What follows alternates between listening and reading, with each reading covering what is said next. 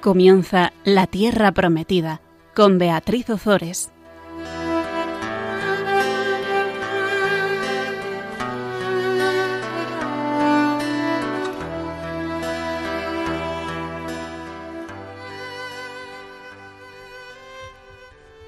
Queridos amigos de Radio María, estamos una vez más con todos vosotros compartiendo la palabra de Dios en el programa La Tierra Prometida.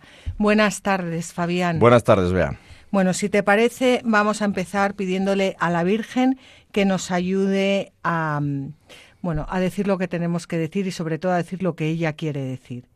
Proclama mi alma la grandeza del Señor, se, alegra mi espíritu en Dios mi Salvador porque ha mirado la humillación de su esclava.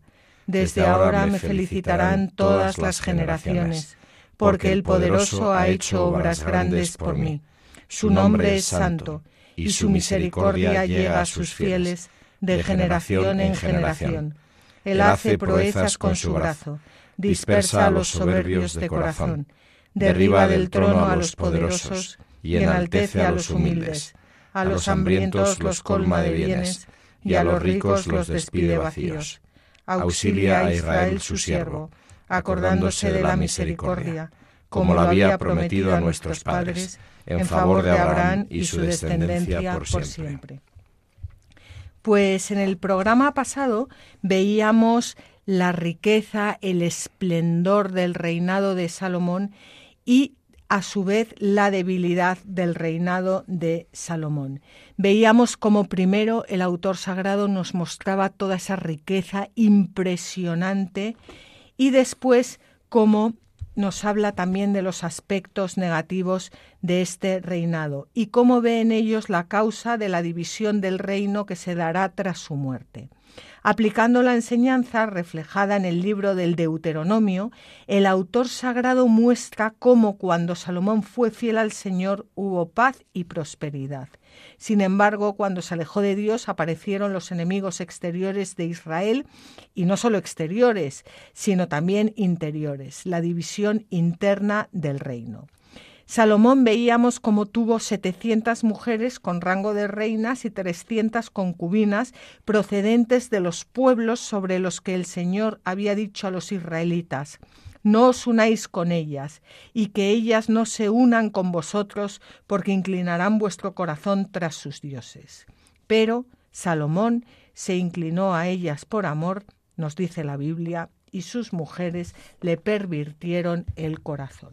Bueno, pues ahí nos quedamos. Sus mujeres les pervirtieron el corazón y vamos a ver lo que le dice ahora el Señor a Salomón. Estamos en el capítulo 11 del primer libro de los Reyes y vamos a leer los versículos 11 al 13.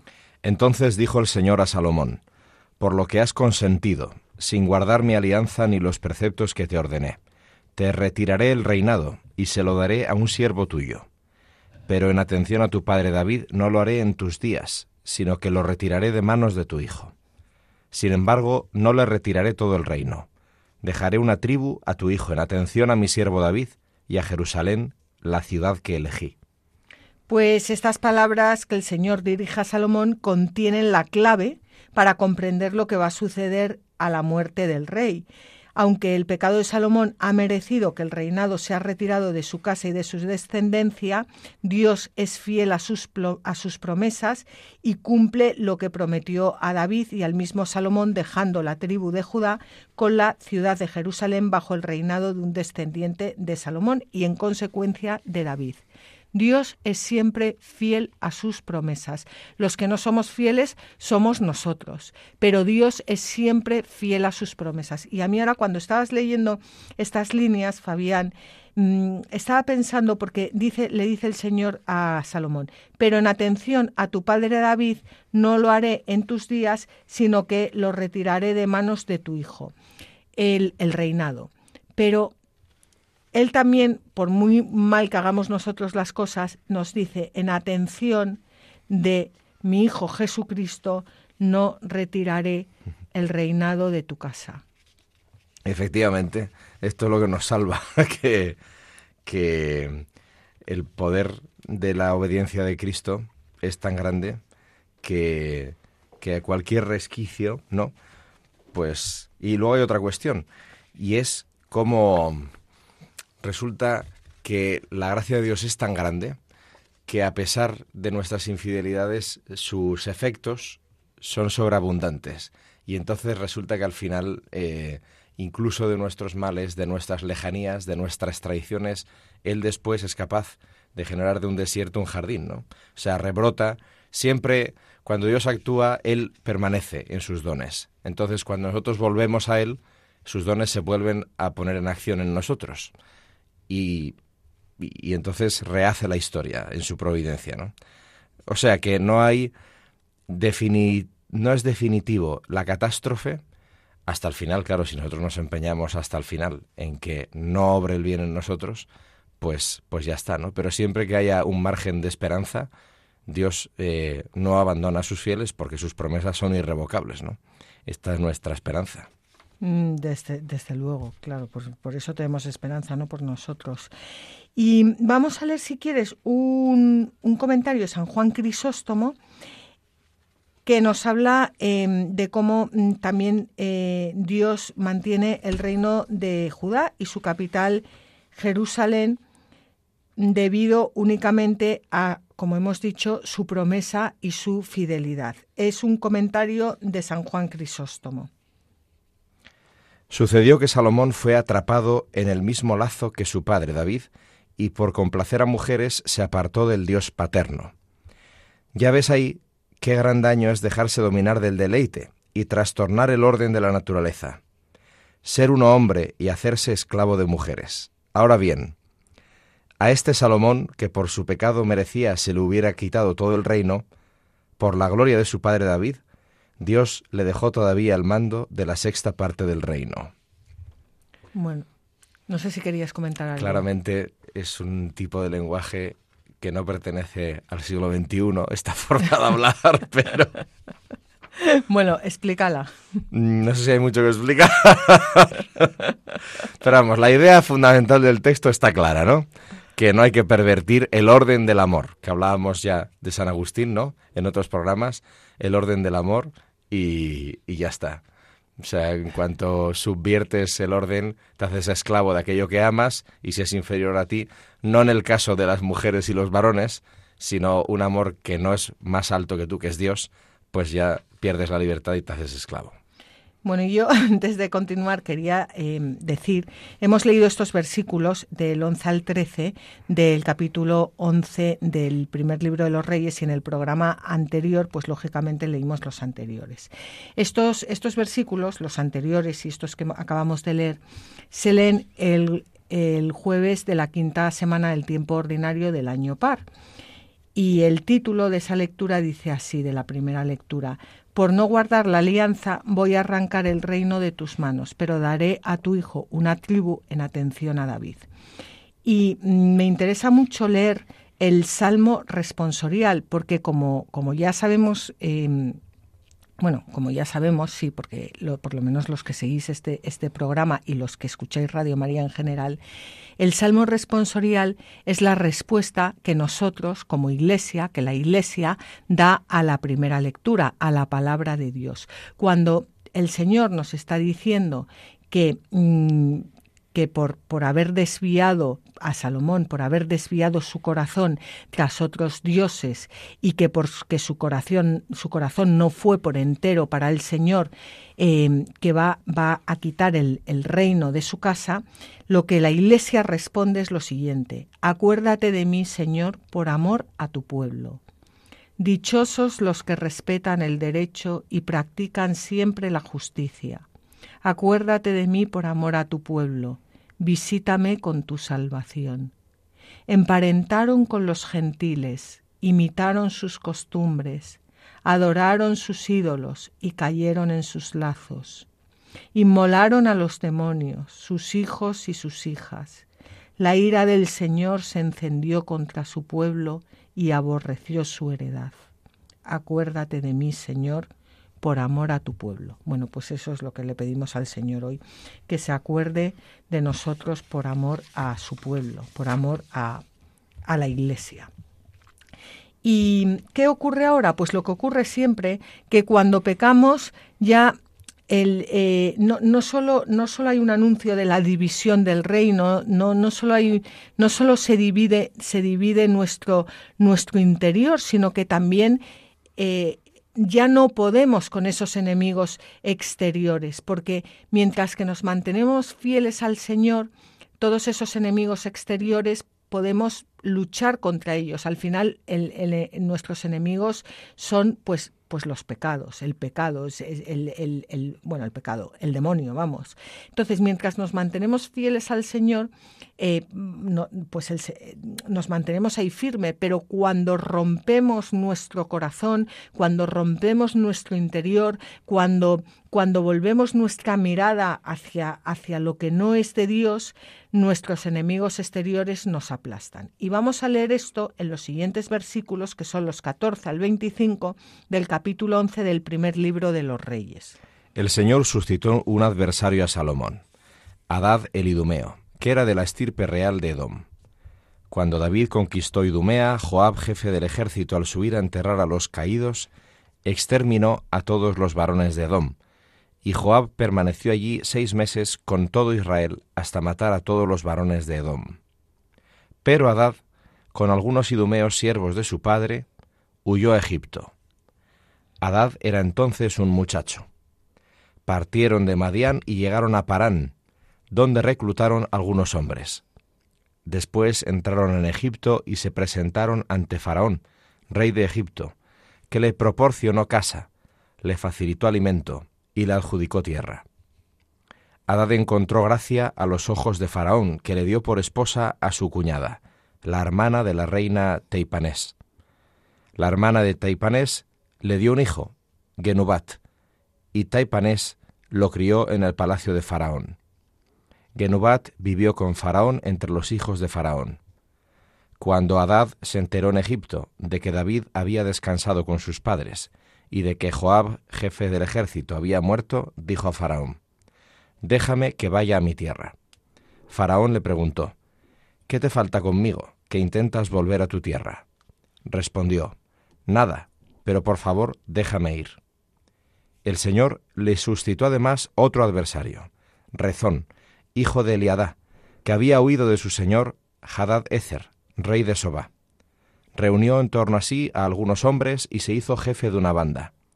Como David los perseguía, huyeron a Damasco, se establecieron allí y dominaron Damasco. Fue enemigo de Israel durante todo el tiempo de Salomón, lo mismo que aquel malvado de Adad que odió a Israel y reinó en Siria. Bueno, pues esta es una lectura, es un poco larga, pero mm, pero a mí me, me, impactó mucho porque estos pequeños reinos estuvieron enfrentados a Salomón durante todo su reinado, pero solo ahora se habla de ellos. ¿Por qué? Por lo que habíamos dicho antes, porque es ahora con el debilitamiento de Salomón cuando ellos se hacen fuertes. Es que es, es, es una gran enseñanza para, para nuestra vida. Nuestros enemigos exteriores se hacen fuertes cuando nosotros nos debilitamos y es precisamente el rey de Egipto, el suegro de Salomón, quien protegió al más encarnizado enemigo de Salomón. Sí, y, y además el, todo el texto ¿no? del faraón en Egipto y tal, si, si hacemos un poco de atención, nos damos cuenta de que hay un montón de escenas, frases, situaciones que en realidad nos suenan a otros momentos y a otros personajes y a otras historias. Por ejemplo, le dice este personaje, el enemigo, se, se acerca a Faraón, ¿no? Y le dice, déjame que vaya a mi tierra. Quiero ir, déjame, por favor. Está pidiéndole al faraón que le deje salir de Egipto para ir a la tierra de Canaán, a la tierra prometida. ¿Esto a qué nos suena? Es la misma petición que hace Moisés al faraón en el Éxodo, ¿no? Deja a mi pueblo salir de, Egipto e ir a Canaán. O el propio Jesús, porque también dice, cuando Adad se enteró en Egipto de que David había descansado con sus padres y de que Joab, jefe del ejército, había muerto, dijo a Faraón, déjame que vaya a mi tierra. ¿No nos recuerda esto al Evangelio de Mateo, en el, del Evangelio de la Infancia, en Mateo, cuando dice, cuando José se enteró de que Herodes había muerto, por el anuncio del ángel, ¿no? Pues entonces le dice, ya es hora de que cojas al niño y lo vuelvas a traer a, su tierra, a la tierra, a la tierra prometida, ¿no? ¿Cuál es la gran diferencia? Y esto nos ocurre muchas veces, ¿no? Como dice San Pablo, eh, como ángel de luz, eh, como si fuera un bien, pero al final es un mal, que la tentación nos viene muchas veces pareciendo una cosa buena, incluso que pudiera ser agradable a Dios. Decisiones en la vida que al final bautizamos nosotros por nuestra cuenta, ¿no?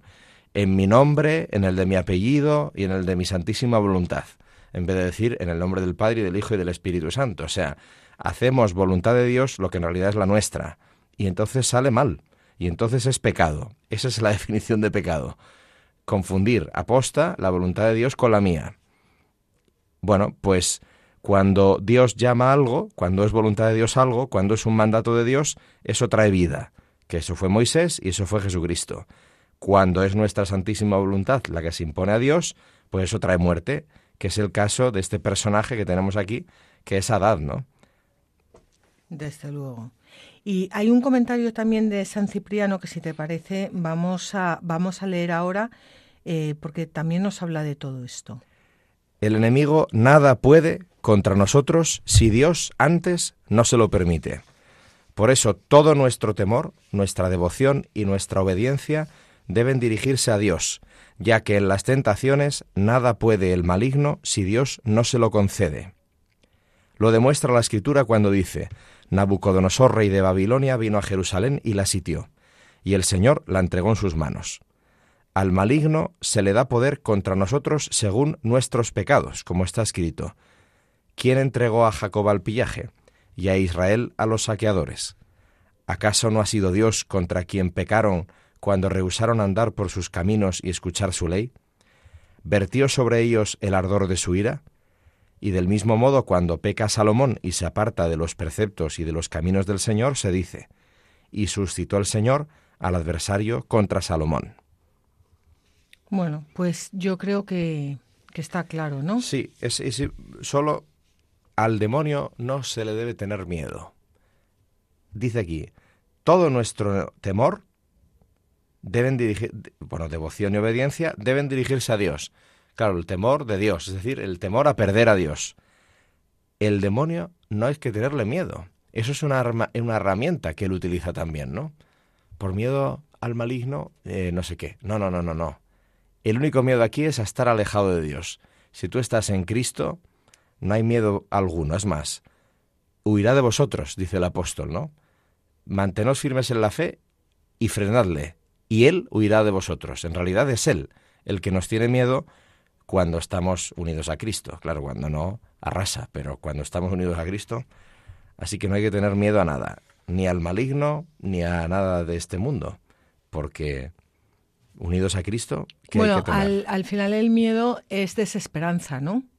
Si yo tengo miedo al futuro, si yo tengo miedo a lo que me va a pasar mañana, si yo tengo miedo a tal, que es muy, muy, muy típico de, del bicho este, eh, en realidad lo que estoy es que tengo una falta de esperanza. Porque si yo espero en Dios y creo que Dios todo lo hace bien, pues el mañana será maravilloso, pase lo que pase. Sí, sí, exacto.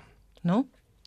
Bueno, total, que ya tenemos a Salomón, que estaba en su máximo esplendor, se echa 700 mujeres, 300 concubinas, se, mm, mm, eh, cae en la idolatría, el Señor le anuncia la división del reino, vienen los amigos exteriores que se hacen fuertes, que ya estaban ahí, porque siempre están ahí los amigos exteriores, pero se hacen em, fuertes. Y ahora vamos con Jeroboán. Jeroboán Mm, que le vamos a ver cómo eh, le van a nombrar rey de Israel. No confundamos a Jeroboán con Roboán. Roboán es el hijo de Salomón. Jeroboán es quien vamos a leer ahora en los versículos 26 al 28 del capítulo 11 del primer libro de los Reyes. Jeroboam, hijo de Nebat, efraimita de Sereyá, cuya madre era viuda y se llamaba Seruá siendo siervo de Salomón, se rebeló contra el rey. El motivo de rebelarse contra el rey fue el siguiente. Salomón estaba construyendo el Miló y rellenando el desnivel de la ciudad de su padre David. Jeroboam era fuerte y vigoroso. Salomón, viendo que el joven era trabajador, lo nombró inspector de toda la prestación de la casa de José. Bueno, vamos a, hacer aquí un pequeño paréntesis. El Miló es un relleno de tierra para cubrir el espacio existente entre la ciudad de David y la colina rocosa sobre la que están construidos el templo y el palacio del rey. Y la casa de José eran las dos tribus de Efraín y Manasés. Y vamos a ver qué le pasó a, qué le pasó a Jeroboam. Por aquel entonces Jeroboam salió de Jerusalén y el profeta Agías de Silo se lo encontró por el camino. Este vestía un manto nuevo y los dos estaban solos en el campo. Agías se quitó el manto nuevo que llevaba y lo rasgó en doce trozos. Entonces dijo a Jeroboam, Toma diez trozos, pues así dice el Señor Dios de Israel. Voy a desgarrar el reino de la mano de Salomón y te daré a ti diez tribus. Él conservará una tribu en atención a mi siervo David y a Jerusalén, la ciudad que elegí entre todas las tribus de Israel. Porque ellas me abandonaron y adoraron a Astarte, diosa de los Sidonios, a Camos, dios de Moab, y a Milcom, dios de los Amonitas, y no siguieron mis caminos, practicando lo que es justo a mis ojos, ni mis leyes, ni mis normas, como su padre David. Pero no quitaré de sus manos todo el reino, sino que a él lo mantendré como príncipe todos los días de su vida, en atención a mi siervo David, al que elegí, que guardó mis mandatos y preceptos. Quitaré el reinado de manos de su hijo y te lo daré a ti, sobre diez tribus. A su hijo le dejaré una tribu, para que mi siervo David tenga siempre ante mí una lámpara en Jerusalén, la ciudad que escogí para poner allí mi nombre. Te aceptaré a ti y reinarás en todo lo que desees, serás rey sobre Israel. Si obedeces todo lo que te ordene, caminas en mis sendas y practicas lo que es justo a mis ojos, guardando mis leyes y mis mandamientos, como lo hizo mi siervo David. Yo estaré contigo, estableceré firmemente tu casa, como establecí la de David, y te entregaré Israel. De esta forma humillaré a la descendencia de David, aunque no para siempre. Salomón intentó matar a Jeroboam, pero Jeroboam se dio a la fuga y huyó a Egipto, junto a Sisac, rey de Egipto, donde permaneció hasta la muerte de Salomón. Pues fíjate, Jeroboán sale de Jerusalén y el profeta Agías de Silo con un llevaba un manto nuevo eh, y lo que hace es que se quita el manto y lo rasga en doce tribus. Lo rasga en doce tribus y le da diez tribus a, a, a Jeroboán en, señal de que es el Señor quien le va a dar el reino de esas, eh, el poder reinar sobre esas eh, diez tribus. Bueno, la rebelión de Jeroboam contra Salomón vemos, por lo tanto, que obedece a una disposición del Señor mm, Dios de Israel. Esto quiere decir que nada se le escapa al Señor. Y yo a este texto le he dado muchas vueltas, porque el, porque el autor sagrado nos dice que era que, obedece a una disposición del Señor Dios de Israel?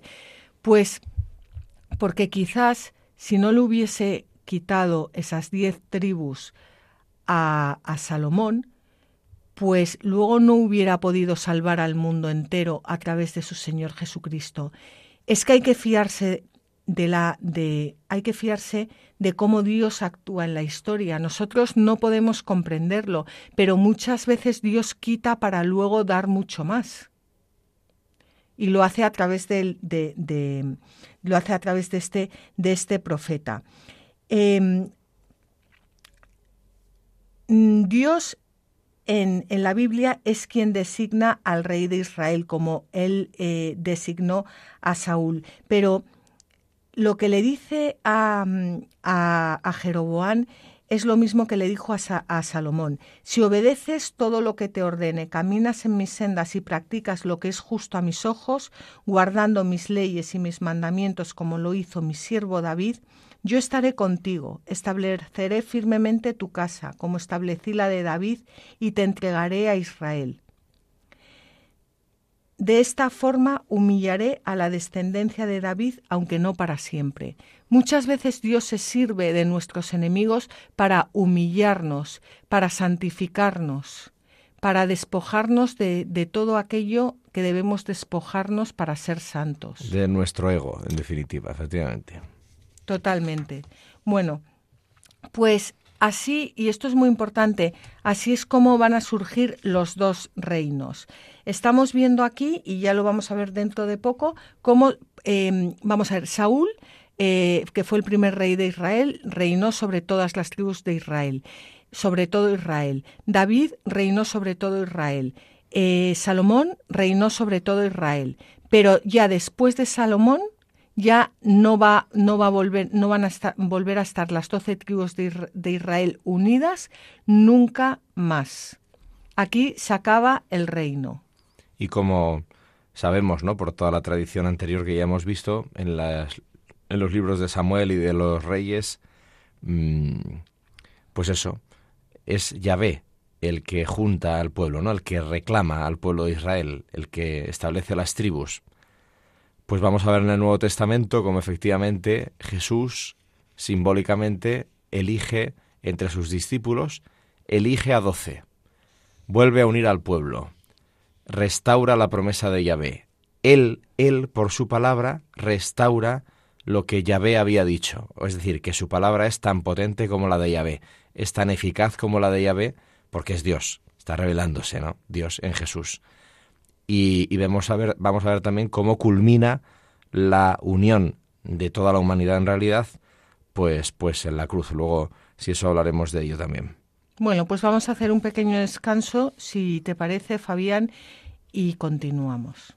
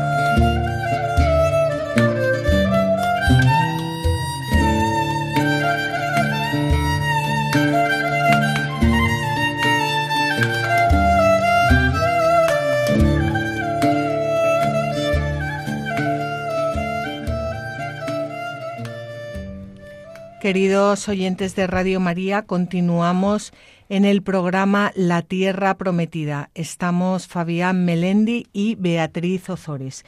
Estábamos hablando sobre la elección de Jeroboán como rey de Israel y contábamos la historia del profeta Agías de Silo que se aparece a Jeroboán, se quita el manto, lo rasga en doce trozos y le dice Em, y le dice de parte de Dios que le va a que, que va, va, a dividir el reino, el reinado de Salomón en dos partes y que a Jeroboam le va a dar diez tribus. Y vamos a leer a este respecto un comentario de San Cipriano.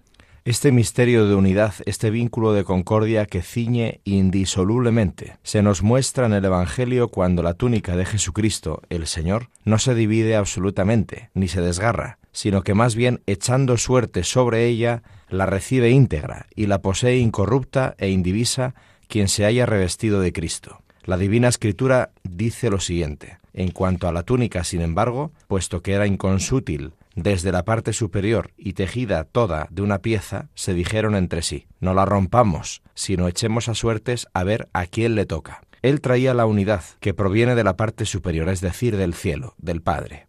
Unidad que no puede ser destruida en absoluto por quien la recibe en posesión, ya que la obtuvo toda de una vez, como algo sólido e indisolublemente estable. No puede poseer, por tanto, la vestidura de Cristo quien rompe y divide la iglesia de Cristo. Por otra parte, cuando a la muerte de Salomón se dividen su reino y su pueblo, el profeta Gías, saliendo al encuentro del rey Jeroboán en el campo, rasgó su manto en doce jirones y dijo, Toma para ti diez jirones, porque así dice el Señor, voy a separar el reino de la mano de Salomón y te daré a ti diez cetros. Los otros dos serán para él en consideración a mi siervo David y a la ciudad de Jerusalén, que elegí para poner allí mi nombre. Como iban a escindirse las doce tribus de Israel, por ello desgarró el profeta Agías su manto. Pero como el pueblo de Cristo no puede ser dividido, su túnica tejida toda de una pieza e inconsútil, no es dividida por los que la poseen. Indivisa, unida, conexa, muestra la sólida concordia de nuestro pueblo, es decir, de los que nos hemos revestido de Cristo. Con esta imagen y este símbolo de su vestidura, nos reveló él la unidad de la Iglesia. Bueno, a mí me encanta este comentario, lo que pasa es que, claro, me encanta después de haberlo leído diez veces, porque es verdad que en la, en la túnica del profeta Agías, mm, que la rasga en doce, simboliza el, la, división del pueblo de Israel porque es imposible que esté unido hasta la llegada del Mesías el, hombre del Antiguo Testamento eh, se rasga por dentro porque todavía no ha recibido la, la gracia de nuestro Señor Jesucristo. Es solo con la venida de nuestro Señor Jesucristo, es solo con el manto de nuestro Señor Jesucristo cuando la persona puede mantenerse íntegra y cuando la Iglesia puede mantenerse unida. Y es, llamativo que Agías se encuentra a Jeroboam fuera de Jerusalén que es también el sitio donde se van a echar a suertes la túnica de Jesús y no la rasgan, dicen los evangelios, ¿no? Bueno, pues esta es la diferencia. Tendrían que haberla rasgado también. El poder del pecado y de la muerte, de la división, tendría que haber sido tan bestial como aquí. Y sin embargo es en la cruz donde Jesús consigue que esa túnica sea inconsútil, es decir, sin costura, y no se rasgue. Es verdad también que Cipriano, San Cipriano, obispo y padre de la Iglesia de los primeros siglos, vive en un momento en el que la Iglesia, en la Iglesia, hay tensiones y hay divisiones y hay grupos que mm, se separan de la Iglesia, digamos, eh, bueno, pues del troncal, ¿no? Eso siempre ha existido en la historia de la Iglesia, como no podía ser de otra manera, porque siempre ha amenazado la tentación de la división. Pero la clave del texto está en que San Cipriano, primero, este texto está dirigido a los para no separarse, ¿no? Es una invitación a no separarse en la Iglesia. Pero segundo, es más profundo todavía. Aunque parezca que todo está perdido, como en la cruz, ahí es donde Cristo es capaz, de una forma misteriosa, de vencer a la muerte, ¿no? Con la resurrección luego. Bueno, pues el garante de la unidad de la Iglesia es Jesucristo y de una forma que nos supera, por supuesto, esa llamada a la unidad trasciende nuestro pecado y desde luego será plena y lo podremos comprender y contemplar en plenitud en el cielo, no en la tierra, pero sí en el cielo. Entonces, bueno, pues esto es una llamada siempre a la no desesperanza, a la confianza en Dios en medio de la oscuridad y a fiarnos de su palabra, ¿no? De que Él cumple las promesas y de que el amor es más fuerte que la muerte y que la providencia de Dios es más fuerte que nuestro pecado. Gracias a Dios, ¿no? Pues habla también aquí de mm, el Señor dice a su hijo, eh, le bueno, al hijo de Salomón, le dejaré una tribu para que mi siervo David tenga siempre ante mí eh, una lámpara en Jerusalén la ciudad que escogí para poner allí mi nombre. Una lámpara. Una lámpara es un descendiente. Una lámpara es mi palabra, Señor. Una, perdón, una lámpara es tu palabra, Señor, para mis pasos. Esa lámpara es, es, el descendiente con mayúscula, es nuestro Señor Jesucristo. Esa es la lámpara que ilumina nuestros pasos. Y hay un comentario aquí de Isherat Demer que habla de, de Cristo como esa lámpara, como el descendiente de David. Las palabras que mi siervo David tenga siempre ante mí una lámpara se refieren a esa pequeña parte del reino, que era como el sol por la abundancia de luz. Tu trono será como el sol delante de mí. Además, lo mismo que nosotros encendemos muchos brazos de una lámpara, así también un gran número de reyes descenderá del linaje real de David hasta que aparezca aquel a quien pertenece la realeza. Estaba yo ahora pensando que mientras leías esto, Fabián, qué importante es ver eh, en esa lámpara a nuestro Señor Jesucristo, porque muchas veces hoy en día nos sentimos solos. Y bueno, eh, es verdad que el cristiano nunca está solo porque tiene a Cristo, porque, bueno, todo eso sí, pero eso muchas veces nos sentimos solos. Y no sabemos qué hacer. Y qué importante es ver que esa lámpara que es Cristo se enciende también en muchas almas y encontrar esa lámpara de Cristo en muchas almas. Y que nos recuerda que no estamos solos y que aunque no le veamos actuar, Él está siempre obrando. Y que nos y que no nos abandona. No nos abandona y que muchas veces no nos abandona a través de personas que nos rodean. Sí, sí, claro y que nos iluminan con, con, su verdad. Y también qué importante para nosotros ser lámparas de otros, claro, porque eh, es, es, creo que tú ya lo comentabas en, alguno, en algún programa anterior que decías, es una tentación decir, no, yo no sirvo, yo no sirvo para nada. No, si tú ni tú sirves para nada, ni yo sirvo para nada, ni nadie sirve para nada, pero en cuanto que llevamos la palabra de Dios a las, a las almas, es Dios el que ilumina, no nosotros. Sí, sí, efectivamente.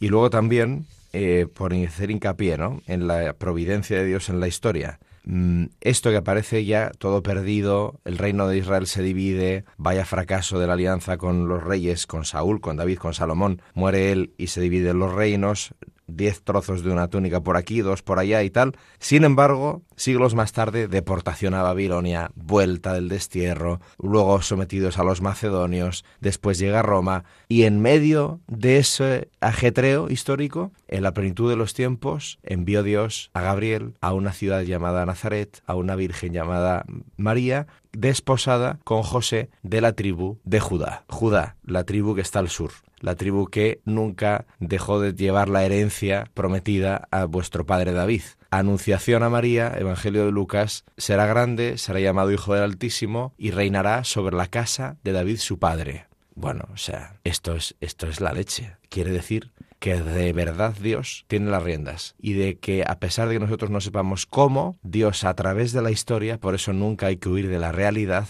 a través de la historia, cumple sus promesas, ejecuta la salvación y nos lleva a buen puerto si nos fiamos de él. Porque todo acontece para bien de aquellos que aman a Dios, que dice San Pablo en Romanos 8. Entonces, eh, esto es espectacular, porque lo podemos ver en la macrohistoria y lo debemos llegar a poder ver. O sea, estamos llamados a poder descubrirlo en la microhistoria, en la historia personal, en la mía, en la tuya, en la de quien sea, ¿no? Y si nosotros pedimos al Espíritu Santo luz, que hablamos de la luz ahora, la fe, la luz de la fe, para poder reconocer la providencia de Dios en nuestra historia y por tanto obedecerle, seguir sus pasos, nos lo dará, porque Dios no promete lo que luego no da y no nos dice que pidamos lo que no nos quiere dar. Entonces la luz del Espíritu Santo siempre nos la quiere dar para que le reconozcamos y podamos seguirle. Ahora bien, es para que le sigamos, no es para hacer lo que nos dé la gana con, con lo que Él está haciendo con nosotros. Y mm, llevados también a este terreno, ¿no? Que, hablabas tú de aplicarlo a nuestras vidas, a mí me, mm, yo cuando, cuando estaba leyendo esto le decía, al Señor, em, ¿qué, qué, me quieres mostrar con esto? O sea, actualízamelo. En, y, me hizo ver cómo muchas veces en, en nuestras familias, y creo que esto pasa en muchísimas familias, nos dividimos, las familias se dividen y, es por el pecado, es por el pecado de soberbia, es el, por el pecado de vanagloria, es por el, el pecado de poder, es, bueno, es, es por, por, por, el pecado, porque, porque lo que te divide es el pecado, no, no te divide el amor, desde luego, ¿no? Pero ¿Cuántas veces Dios elige a, a una persona en, en, una familia o a varias personas en una familia para, para que, aunque esa división se produzca, luego a través de esas personas pueda volver a unir a la familia y de una forma mucho más fuerte. Porque todo esto, esto, esto, esto que estamos leyendo tiene que servirnos a nosotros. Y que si vemos cómo nuestras familias se destruyen, al revés, no desesperar, sino que porque, porque aquí quedó un, un, reino, porque aquí quedó la casa de Judá, va a venir nuestro Señor Jesucristo. Porque quede alguien fiel en una familia, va a entrar nuestro Señor Jesucristo en esa familia y salvar a toda la familia. Sí, sí, no podemos prever los cálculos de Dios. Desde luego. Como Dios gana partidas con una pareja de ases y tú tienes el póker y pierdes, porque esto es así. Entonces, bueno, tú, el, destino, el fracaso, el mal, lo que sea, ¿no? Y cómo Dios, que aparentemente lleva una pareja de ases, va y arrasa la, la partida. Desde luego. Y no, no pasar por alto tampoco que la promesa hecha a Jeroboam es, es condicional como la que le dio a, a Salomón, que desde luego Jeroboam va, va, a fallar, va a fallar igual. Pero le dice, si obedeces todo lo que te ordene, caminas en mis sendas y practicas lo que es justo a mis ojos, guardando mis leyes y mis mandamientos como lo hizo mi siervo David, yo estaré contigo estableceré firmemente tu casa, como establecí la de David, y te entregaré a Israel. Pero claro, si, si hace, si, si, hace eh, todo eso. Pero vamos a ver qué nos dice Ishadab Demer. Aquí aparece sobre todo la clemencia de Dios. Él sabía muy bien que Jeroboam era un perverso pero Dios le había designado rey para demostrar que en lo que de él depende no niega sus dones, sino que son repartidos entre todos. Son los mismos hombres los que los rechazan deliberadamente. Pues sí. Esto, esto es muy importante porque claro, la, imagen de Dios que podemos tener es tremenda, ¿no? Es muy esterilizante al final, no, no anima la fe y por tanto no crece la vida. O sea, Dios es siempre más, Dios es siempre más, no podemos calcular cómo es Dios. Eh, cuando decimos que Dios es bueno, que Dios es generoso, que Dios es misericordioso, en realidad no nos hacemos cargo de nuestras palabras, o sea, no somos conscientes de la verdad que estamos diciendo, porque nuestra bondad es siempre condicional, nuestra misericordia es limitada y nuestra generosidad muchas veces es reservada. Esto es nuestra forma de vivir, pero la forma de vivir de Dios es lo contrario casi. O sea, de tan, de tan bueno, generoso y misericordioso que es, casi no parece en nada a nuestra bondad, a nuestra generosidad y a nuestra misericordia. Entonces, Dios solo sabe dar, no sabe quitar. Y cuando parece que quita, en realidad está dándonos un bien mayor que no podemos ver. No estoy hablando, bueno, sí, incluso, ¿no? ¿Cómo es posible? Si Dios solo sabe dar, entonces ¿por qué me quita a mi niña de 12 años con un carcinómano? De acuerdo, de acuerdo. Pero si estamos hechos para la vida eterna, Dios no está quitando. Está usando un mal, como es la enfermedad en el mundo, para dar un bien mayor, que es la vida eterna. Entonces, claro, cuando cambiamos la perspectiva, entendemos un poco más de qué va la cosa. Nadie nos ahorra la historia concreta, el pasar por esta tierra que a veces es valle de lágrimas, y nadie, desde luego, nadie, nadie tiene ahorrada o convalidada la lección de la cruz. No existe discípulo de Cristo sin cruz, porque Jesús ha venido a jugar. Jesús ha venido a mojarse. Jesús ha venido a no huir de la realidad. Y la realidad está herida. La realidad está eh, atacada por el mal. Entonces Él ha venido a pasar por ella y a traer el bien a través del mal, incluso a través del mal. Y nosotros estamos llamados a exactamente lo mismo. Desde luego, desde luego.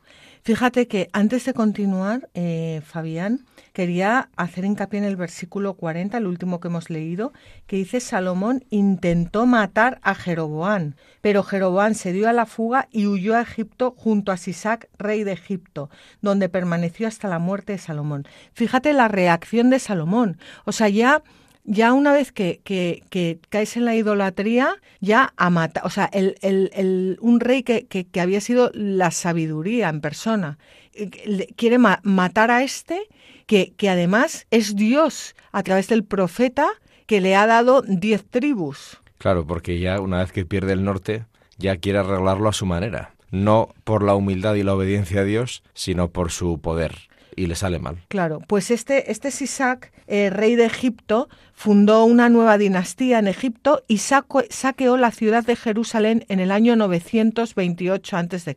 O sea, que, que como, como nos, bueno, en fin y vamos a meternos ya de lleno en el fin del reinado de Salomón. Vamos a leer los versículos 41 al 43 del capítulo 11 del primer libro de los Reyes. El resto de las hazañas de Salomón, todo lo que hizo y su sabiduría, no está escrito en el libro de los Hechos de Salomón. El tiempo de Salomón que Salomón reinó en Jerusalén sobre todo Israel fue de cuarenta años. Después Salomón descansó con sus padres y fue enterrado en la ciudad de su padre David.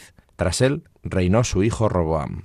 Bueno, el, hay, mm, aquí concluye la, historia del, rey Salomón. El autor sagrado remite a una obra que existía en su tiempo, el libro de los Hechos de, Salomón, y que le había servido de fuente, pero mm, nosotros no tenemos más información de, este, de este libro.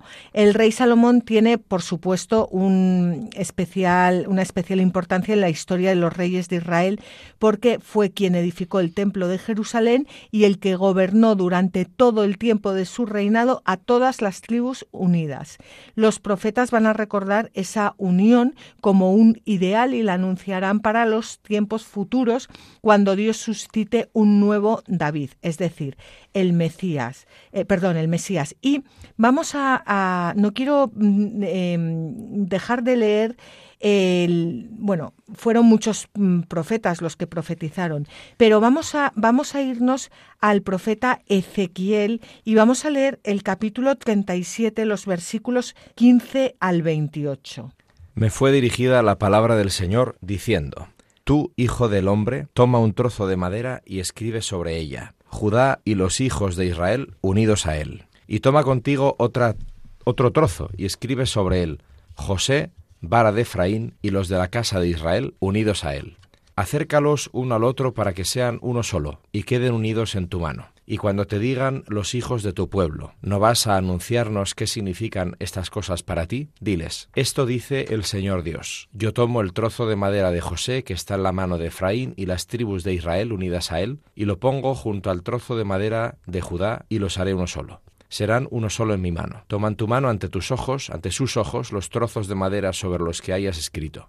Y diles, esto dice el Señor Dios, yo mismo tomaré a los hijos de Israel entre las naciones a las que han ido, los reuniré de todas partes y los haré entrar en su tierra. Haré de ellos un solo pueblo en mi tierra, los montes de Israel, y tendrán un solo rey. No volverán a ser dos naciones, ni volverán a dividirse en dos reinos. No se contaminarán más con sus ídolos, sus abominaciones y todos sus delitos. Los libraré de todos los lugares en los que pecaron. Los purificaré, y ellos serán mi pueblo, y yo seré su Dios. Mi siervo David será rey sobre ellos, y todos ellos tendrán un solo pastor. Caminarán según mis normas, guardarán mis preceptos, y las cumplirán habitarán en la tierra que di a mi siervo Jacob, en la que habitaron vuestros padres. En ella habitarán para siempre ellos, sus hijos y los hijos de sus hijos para siempre, y mi siervo David será su príncipe para siempre. Estableceré con ellos una alianza de paz, será una alianza para siempre. Los estableceré, los multiplicaré y pondré mi santuario en medio de ellos para siempre. Habitaré entre ellos para siempre. Yo seré su Dios y ellos serán mi pueblo y sabrán las naciones, que yo soy el Señor que santifica a Israel, cuando esté mi santuario en medio de ellos para siempre. Bueno, es que es, eh, el Antiguo Testamento está lleno de profecías de este tipo, em, que se cumplen todas en Cristo, pero yo quería leer esta para que vayamos también entendiendo un poco de dónde surgen todas estas profecías. Claro, claro, por supuesto.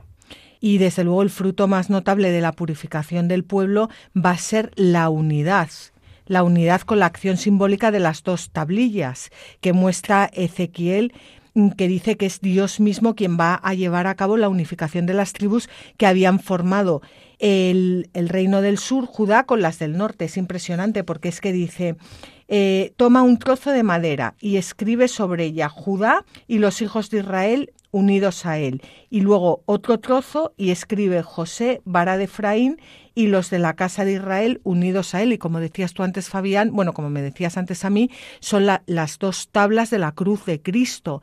¿Dónde, dónde será la unidad? En la cruz de nuestro, de nuestro Señor Jesucristo, en, la, en el sacrificio de nuestro Señor Jesucristo, en la muerte y en la resurrección de nuestro Señor eh, Jesucristo. Es, este es el, el, el nuevo pueblo de Dios y, a, esta, unidad, como dice el Concilio Vaticano II, el Lumen Gentium, eh, a esta unidad pertenece de diversas maneras o, o, a ella están destinados los católicos, los demás cristianos e incluso todos los hombres en general llamados a la salvación por la gracia de Dios. Sí, entonces cuando vemos en las cartas de Pablo, ¿no? de San Pablo, que hay un momento en que dice directamente solo esta frase, dice, Él es nuestra paz. No hace falta que diga quién es, porque ya sabemos quién es, es Jesucristo. Él es nuestra paz. En, su cruz se unieron los dos pueblos y tal, empieza a hablar, ¿no? Que se refiere también a los pueblos, al, al judaísmo y al resto de pueblos, ¿no? Pero también vale para la propia casa de Israel, para la propia pueblo judío. Y entonces, em, él es el príncipe de la paz, Él es nuestra paz. En hebreo, shalom, que es paz, nosotros traducimos por paz, shalom significa paz, pero significa también plenitud, significa comunión, significa unidad. Entonces, significa armonía, significa todo esto, ¿no? Significa shalom. Entonces, cuando Jesús resucitado dice a los discípulos, paz a vosotros, que es el saludo del, del resucitado, está queriendo decir esto que estamos diciendo, entre otras cosas. Está queriendo decir, todo está cumplido, que dice la cruz, ¿no? Todo está cumplido, muere el Cordero de Pascua, muere la víctima expiatoria, muere el inocente, el que no tiene mancha por el pecado del mundo, muere y en su muerte une al mundo con Dios, lo reconcilia. Y entonces el resucitado ya puede decir a sus discípulos, Shalom, la paz con vosotros. Que por cierto repetimos en misa nosotros. Eh, el Señor esté con vosotros y con tu espíritu, daos fraternalmente la paz. Y entonces nos decimos unos a otros en misa, la paz contigo, la paz contigo. Es esta paz, es la paz del resucitado, es la paz que permite que podamos comulgar todos del mismo cuerpo y de la misma sangre. Y es la paz que del envío. Podéis ir en paz es decir, tenemos una misión que es llevar la paz al mundo, llevar esta paz, no la paz del mundo. Mi paz os dejo, mi paz os doy. No como os la da el mundo, sino como os la doy yo, que es la paz del Espíritu Santo, es la paz de la gracia, es la paz de la vida eterna, es la paz de la vida sobrenatural que habita en nosotros. Entonces somos herederos, responsables y testigos de esto, que es lo más importante de la historia. Da igual que lo vivamos vendiendo pipas en un kiosco, trabajando en una oficina de banco, siendo abogado del Estado, o eh, planchando camisas en casa. Da lo mismo. Somos testigos, herederos y enviados del que puede dar la paz a este mundo hasta la vida eterna. Esto es nada más y nada menos ser cristiano. Desde luego. Pues vamos a terminar el, programa leyendo un texto eh, que nos, nos habla del reinado de Salomón, que fue de 40 años, reinó desde el año 970 al 930 aproximadamente y que dice así. Salomón no supo escoger de entre las civilizaciones extranjeras que le encantaban aquellos elementos que estuvieran en armonía con los gustos profundamente arraigados de sus súbditos. Dejó de ser un príncipe hebreo para hacerse semejante a los déspotas magníficos del Oriente. Este fue probablemente su mayor error, pues así perdió de vista el destino de Israel, del cual había sido constituido custodio. Este destino no era adquirir riquezas y gloria, dones que llegan alguna vez por añadidura, sino conservar intacto el depósito de la verdadera religión, viviendo según la ley de Dios y desarrollándose según la tradición de los padres. Pues hasta aquí llega hoy nuestro programa. Muchísimas gracias a todos vosotros por habernos acompañado este rato. Os esperamos dentro de 15 días y os recordamos que podéis escuchar el programa de nuevo en el blog latierraprometida.es, pidiendo el programa en Radio María en el teléfono 91 822 8010 o a través de la página web Radio María, perdón, www.radiomaria.es y como siempre podéis escribirnos a la tierra prometida arroba radiomaria.es. Os animamos a que cojáis vuestras Biblias y no dejéis de leerlas, meditarlas y rezarlas, porque los libros sagrados, el Padre que está en los cielos sale amorosamente al encuentro de sus hijos para conversar con ellos.